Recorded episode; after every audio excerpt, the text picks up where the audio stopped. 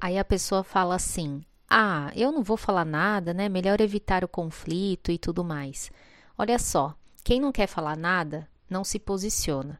Quem não se posiciona é a atitude de quem não é protagonista da sua vida. E quem não é protagonista não colabora, tira o corpo fora. Quem não colabora facilita para que as diferenças de interesses gerem brigas, desentendimentos e desunião. E quem facilita é aquele que é consciente do que está acontecendo, mas não faz nada.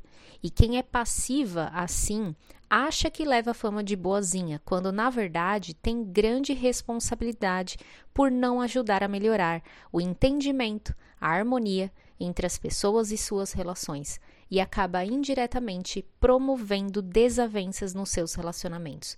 Portanto, se você não se posiciona de forma assertiva em seus relacionamentos, você está colaborando sim para que os conflitos permaneçam.